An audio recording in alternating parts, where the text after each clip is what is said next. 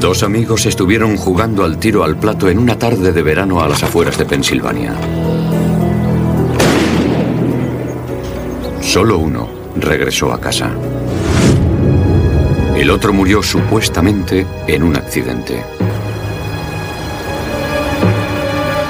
Lo que sucedió aquel día conmocionó a todos los lugareños y dio lugar a un misterio que tardaría 20 años en esclarecerse. Montrose es una tranquila población rural que se encuentra al noreste de Pensilvania.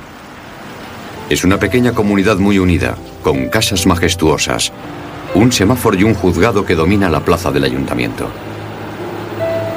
En 1976, Montrose era el hogar de Martin Dillon de 30 años, su esposa Pat y sus dos hijos. Marty Dillon era un hombre muy popular en el pueblo y su padre era el alcalde. Todo el mundo le conocía y a mí me caía muy bien. Martin Dillon se había ganado un nombre como abogado especializado en bienes en raíces y tenía el plan de presentarse a fiscal del distrito. Era muy emprendedor, era muy competitivo y peleaba por lo que creía justo, tanto si se trataba de un cliente o de él mismo. No tenía ningún miedo a expresar sus opiniones. El 2 de junio de 1976, Martin Dillon salió pronto del trabajo para ir a jugar al tiro al plato en la finca de caza de la familia, un lugar aislado llamado Gunsmoke. Le acompañó su buen amigo el doctor Stephen Sher. Stephen Sher era uno de los médicos del pueblo e íntimo amigo de los Dillon. Martin invitó a otros amigos a ir con él aquel día, pero todos tenían otros planes. Le dije, Martin, no puedo ir. Tengo muchísimo trabajo. No puedo escaparme. Y no fui. Pocas horas más tarde, Martin Dillon estaba muerto. Martin Dillon estaba tendido boca arriba con los brazos extendidos. Debajo de un brazo había unos cuantos platos. Tenía una herida de bala en el pecho junto al corazón. No había duda de que la bala le había impactado directamente en el corazón. Junto al cadáver aparecieron sus gafas de sol y sus cascos protectores. El cordón de su bota derecha estaba desatado. El doctor Sher dijo a la policía que él y Dillon se dirigían hacia la cabaña cuando Dillon vio un puerco espín. Cogió la escopeta de Sher y corrió hacia él para matarlo. Sher dijo que Dillon tropezó con el cordón de su bota y cayó sobre la escopeta, la cual se disparó hiriéndole en el pecho. Sher intentó hacerle el boca a boca y después fue a pedir ayuda a un vecino. Destrozó la escopeta contra un árbol en un ataque de furia, diciendo que aquella arma no volvería a matar a nadie. El agente Frank Shannon hizo fotografías de la escena. Pensé, un momento, ¿por dónde iba corriendo? Y me dijo que por el camino, persiguiendo al puerco espín. Yo le dije que eso no tenía ningún sentido, porque llevaba el cordón de una bota desatado. Y me dijo que por eso se había tropezado. Y yo le dije, fíjese bien, la bota no se le ha salido del pie. Si hubiera estado corriendo, se le habría salido. Senin también estaba preocupado por otra parte de la historia. Me dijo que le dio media vuelta y que intentó hacerle el boca a boca. ¿El boca a boca? Si la bala le ha dado en el corazón, le ha atravesado el pecho. Bueno, era médico. ¿Para qué hacerle el boca a boca? Estaba muerto. El cadáver de Martin Dillon fue trasladado al depósito del condado que se encontraba en el sótano de la funeraria de Montrose. Lo trajeron aquí a la funeraria y lo colocaron en la mesa de embalsamamiento. Estaba vestido. No había sangre en su cara, ni en sus manos, ni en su ropa. Se programó la autopsia para el día siguiente. Cuando fui al día siguiente para preguntar a qué hora sería la autopsia, me dijeron que no podía subir, que se iba a encargar otra persona. Y yo dije, ¿pero cómo? Es mi caso. Sin embargo, insistieron en que no podía subir. Un médico de familia realizó la autopsia e informó que la herida era oval y que medía dos centímetros y medio de largo por unos 75 de ancho. La causa de la muerte, una herida de bala en el pecho. En el certificado de defunción, el forense que ocupaba un cargo político estableció que la muerte había sido consecuencia de un accidente. El funeral tuvo lugar en la misma iglesia en la que Martin Dillon había celebrado su boda. El doctor Sher fue uno de los que portaron el féretro. La tristeza de Larry, el padre de Martin Dillon, se veía aumentada por la sospecha y la duda. No creía que la muerte de su único hijo hubiera sido un accidente.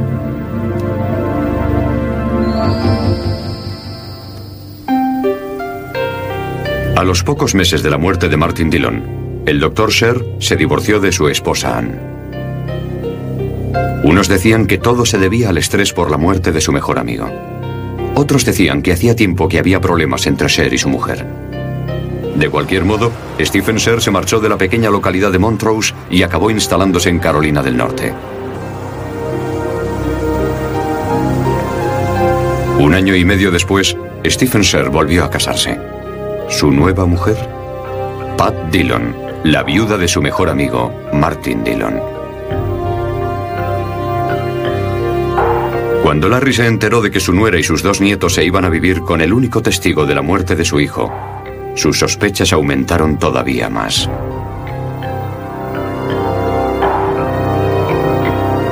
Cuestionaba las conclusiones de la autopsia de su hijo, realizada por un médico de familia que carecía de experiencia en medicina forense. Así que Larry Dillon fue a visitar a este hombre, Stu Bennett, amigo de su hijo y ex agente de policía, quien dirigía una pequeña empresa en Montrose especializada en reconstrucción de accidentes. Él estaba convencido de que le habían asesinado. No me dio ninguna razón concreta por la que lo creía. Simplemente me dijo que las conclusiones de la autopsia no le parecían correctas. Bennett estudió las fotos de la autopsia y leyó el informe. Lo primero que observó fue que el tamaño de la herida de Dillon tenía una pulgada por una pulgada y media. Pero el diámetro interno del cañón de una escopeta del calibre 16 es de 5 octavos de pulgada. Una herida que fuera producida a quemarropa con un arma así tendría las mismas dimensiones, 5 octavos de pulgada, y no mucho más. Para tener absoluta certeza, Bennett realizó un experimento.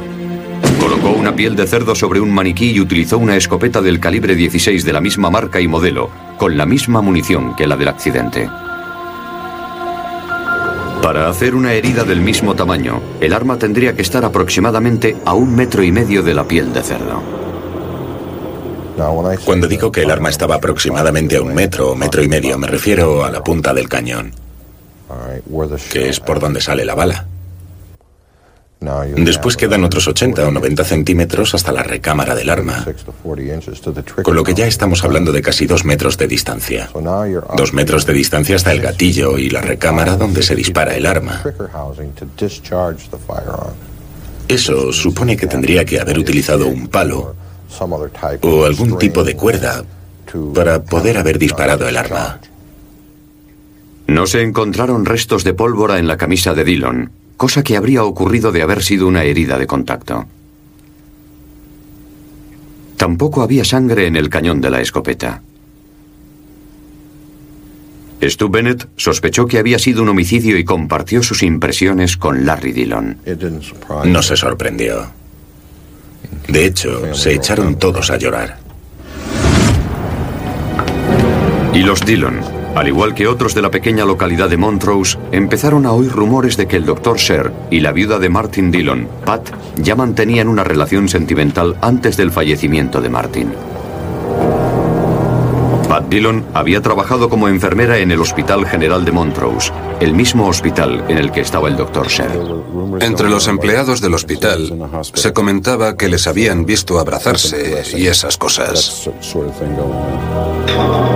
María Eftimiades describió esa relación clandestina en su libro Secretos desde la tumba. No parecía que les importase. No les importaba que lo supiera la gente ni que les vieran. Cuando les pillaban, seguían con su trabajo y siempre era igual. Cuando Larry Dillon solicitó la reapertura del caso de su hijo, las autoridades se negaron a hacerlo. Gary Gray cubrió la historia para el Susquehanna County Transcript. Los forenses son la máxima autoridad del condado, a falta de otra. Cuando un forense da un informe, es muy difícil que una agencia de investigación pueda hacer nada sin su permiso.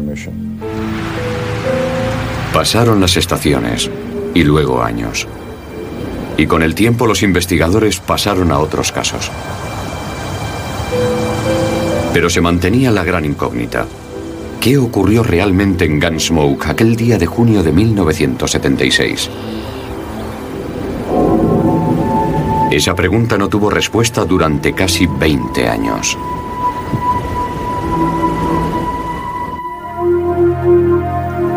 Los padres de Martin Dillon nunca renunciaron a su lucha para que se reabriera la investigación sobre la muerte de su hijo. Estaban convencidos de que la autopsia había sido incompleta y que la causa de la muerte no era correcta. A pesar de haber contratado a un investigador de accidentes quien concluyó que Martin Dillon no pudo haberse caído y dispararse accidentalmente en el pecho, pocos les hicieron caso. Por suerte para los Dillon, la policía estatal había conservado todas las pruebas, incluidas la ropa y las botas que llevaban el doctor Sher y Martin Dillon. Conservaban incluso el tocón encontrado junto al cuerpo de Dillon. El policía que había hecho las fotografías coincidía con la opinión de los Dillon. Nunca estuvo convencido de que hubiera sido un accidente. Es muy frustrante que la gente no quiera escucharte cuando sabes que algo está mal.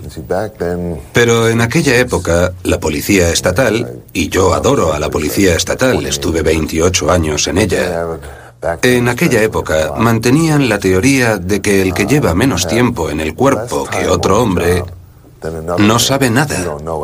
Es decir, que los veteranos eran los que mandaban.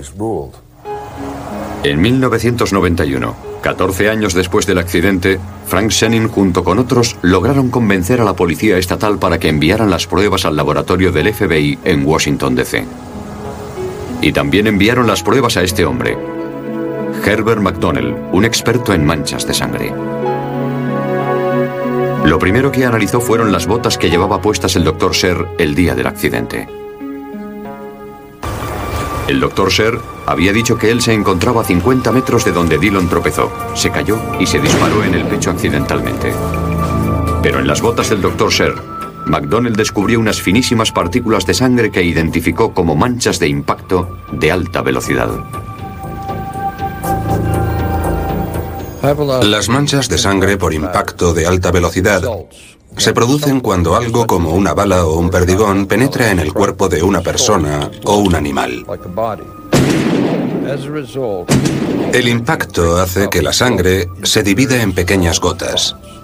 Es sangre casi atomizada o vaporizada.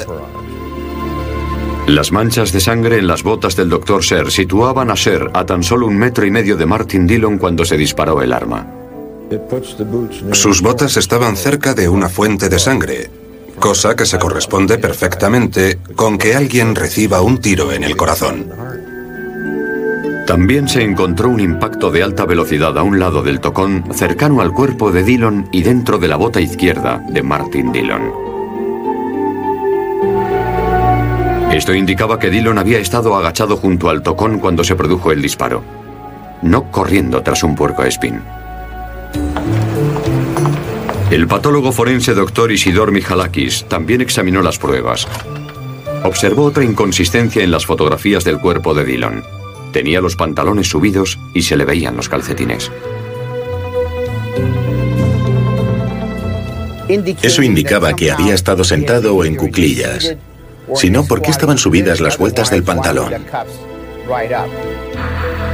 Por otro lado, el doctor Mijalakis observó lo que se llama un festoneado en los bordes de la herida por arma de fuego.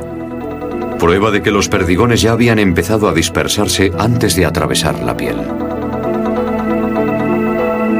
En las heridas a quemarropa no hay festoneado. Cuando los Dillon recibieron esta información, solicitaron la exhumación del cuerpo de su hijo para realizar una segunda autopsia. Esta vez fue el doctor Mijalakis quien la llevó a cabo. El doctor Mijalakis descubrió que la trayectoria de la herida era descendente, con un ángulo de 45 grados. El disparo provenía de la derecha de Martin Dillon y le atravesó el corazón y el pulmón izquierdo. La herida no se correspondía con que el arma cayera al suelo y se hubiera disparado. Entonces la trayectoria sería recta hacia arriba o hacia abajo. En este caso iba hacia abajo y en ángulo de derecha a izquierda. Cuando se dispara un arma, salen partículas de pólvora sin quemar o parcialmente quemadas por el cañón hacia el blanco. Si se había presionado la boca de fuego contra el pecho de Dillon, se habrían encontrado restos en la ropa, en la piel y en la herida. Pero no se encontraron. La prueba más importante era la ausencia de residuos de pólvora en los bordes de la herida y en el interior en el sentido de la trayectoria. Las autoridades ya no podían ignorar la evidencia y el 16 de junio de 1995, la muerte de Martin Dillon fue oficialmente declarada homicidio. Al día siguiente, el doctor Stephen Serr y su mujer Pat regresaron a Pensilvania para dar una rueda de prensa. Ser dijo a los periodistas que era inocente y siguió manteniendo que Dillon estaba persiguiendo a un puerco espín. Se cayó y se disparó accidentalmente en el pecho. La última vez que vi a Marty Dillon con vida se estaba alejando de mí hacia el final del sendero en el que habíamos estado. Yo me quedé allí pensando que volvería o me diría que hiciera algo. Oí un clic y un disparo. Y creo que le dije, si tú no eres capaz de darle a un elefante, en broma. Y ya no oí nada. Stephen es incapaz de cometer un delito como el que se le imputa. Le conozco y llevo 17 años viviendo con él. Él no es capaz de hacer una cosa así. ¿Es cierto que ustedes habían tenido una aventura? Por supuesto que no. Por supuesto que no. Dicen que fue un asesinato. Han tenido 19 años para investigarlo. Han tenido investigadores, a toda la policía estatal, han tenido su autopsia y todo lo demás. Ahora les tocaba a ellos y les retamos. El reto fue aceptado. El doctor Stephen Sher fue detenido y acusado del asesinato de Martin Dillon. Dos décadas después de su muerte, por fin se le haría justicia a Martin Dillon. 21 años después de la muerte de Martin Dillon, Stephen Sher se sentó en el banquillo para ser juzgado por el asesinato del que había sido su mejor amigo. Según la acusación, Martin Dillon sabía que Sher tenía una aventura con su mujer y que aquel día le dijo, mientras jugaban al tiro al plato, que había hablado de ello con Pat y que ella estaba de acuerdo en romper con él. Cher no pudo aceptarlo porque estaba obsesionado y seguramente pensó, de eso nada, de eso nada. Conseguiré lo que quiero de una forma u otra. Tengo que matarte.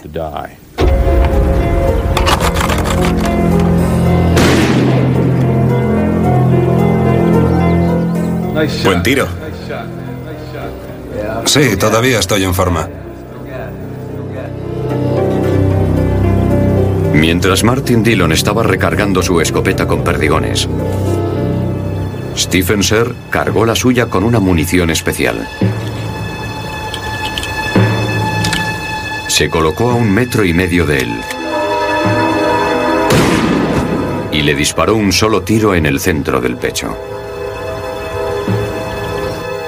La bala entró en el pecho de Dillon en un ángulo de 45 grados, directamente al corazón.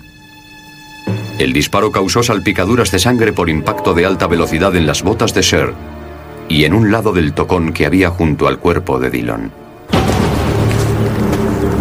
Entonces, Sher retiró las gafas de sol y los cascos protectores de Dillon y le desató el cordón de una bota para hacer creer que Dillon había tropezado y se había caído. Después Sher se inventó la historia de que Dillon estaba persiguiendo a un puerco espín con su escopeta. Cuando Sher regresó a la escena del crimen con el vecino, cogió la escopeta de Dillon y la destrozó contra un árbol aparentando que estaba furioso. En el juicio, cuando el doctor Sher vio las pruebas forenses que había contra él, cambió la versión que había mantenido durante 21 años. Acabó por confesar que sí estaba manteniendo una aventura con Pat, la mujer de Dillon, en la época del accidente. Y reconoció que se había inventado la historia del puerco espín. Sin embargo, seguía manteniendo que la muerte de Martin Dillon había sido un accidente. Ser dijo que Martin y él discutieron por lo de la aventura. Hubo un forcejeo y la escopeta se disparó accidentalmente. Sher dijo que sabía que nadie le iba a creer y que por eso montó el escenario y se inventó la historia del puerco espín. Pero los fiscales tampoco aceptaron esta nueva versión. La única razón por la que decidió cambiar su versión anterior fue por las abrumadoras pruebas que teníamos de la sangre en sus botas. Y según los expertos forenses, la escopeta estaba demasiado lejos de Martin Dillon para que hubiera habido ningún tipo de forcejeo. La distancia desde el cañón hasta el pecho era de metro y medio. Y salvo que tuviera los brazos de un orangután, el señor Dillon no pudo salvar esa distancia y tocar la escopeta, menos aún agarrarla y forcejear con ella. La cabeza de Dillon estaba cubierta de sangre, a excepción de las orejas, y los cascos protectores estaban manchados de sangre por fuera, prueba de que Dillon los llevaba puestos cuando le dispararon. Los fiscales sostenían que era improbable que Dillon llevara puestos los cascos protectores mientras discutía con Ser. El ángulo y la dirección de la herida de bala, las vueltas del pantalón subidas con los calcetines a la vista, y el tamaño y la localización de las manchas de sangre condujeron a una única conclusión. Que Martin Dillon, mientras estaba arrodillado junto al tocón, a una distancia aproximada de metro y medio, fue asesinado por Stephen Sher. El móvil. Stephen Sher quería tener a Pat Dillon toda para él. En realidad, Pat le había dejado plantado. Le había dicho que se quedaba con su marido, que no le iba a dejar, que no se iba a divorciar de él. Los hijos de Martin Dillon, a los que el doctor Sher había criado desde pequeños, apoyaron firmemente a su padrastro durante el juicio e incluso aportaron parte del seguro de vida de su padre para los gastos de la defensa. Pero las pruebas forenses eran irrefutables. El jurado declaró al doctor Stephen Sher culpable de asesinato en primer grado y fue condenado a cadena perpetua sin opción a la libertad condicional. Es un caso en el que originalmente alguien aceptó la palabra de otro, la dio por buena y no se investigó más. No se hizo una investigación a fondo en su momento. Los Dillon por fin pudieron estar tranquilos. Yo quería aliviar a los Dillon de la carga que habían soportado durante todos estos años y me alegré mucho por ellos. Conseguir ese veredicto fue una lucha dura y larga para los padres de Martin Dillon. Larry, ¿qué ha pasado por su cabeza cuando ha escuchado usted el veredicto? ¿Pensó usted en Marty? Sí. ¿Qué pensamientos le han venido a la cabeza? Bueno, que por fin se ha hecho justicia. ¿Creía usted que iba a llegar este día? He rezado mucho. A los 20 meses de estar el doctor Ser en prisión, el Tribunal Supremo de Pensilvania revocó la sentencia. El juez Vincent Cirillo determinó que era ilegal que el Estado de Pensilvania hubiera demorado 20 años la detención del doctor Ser, privándole de su derecho a un juicio imparcial. El juez ordenó que el doctor Ser fuera puesto inmediatamente en libertad sin pasar por un nuevo juicio. La Fiscalía ha recurrido ante el Tribunal Supremo.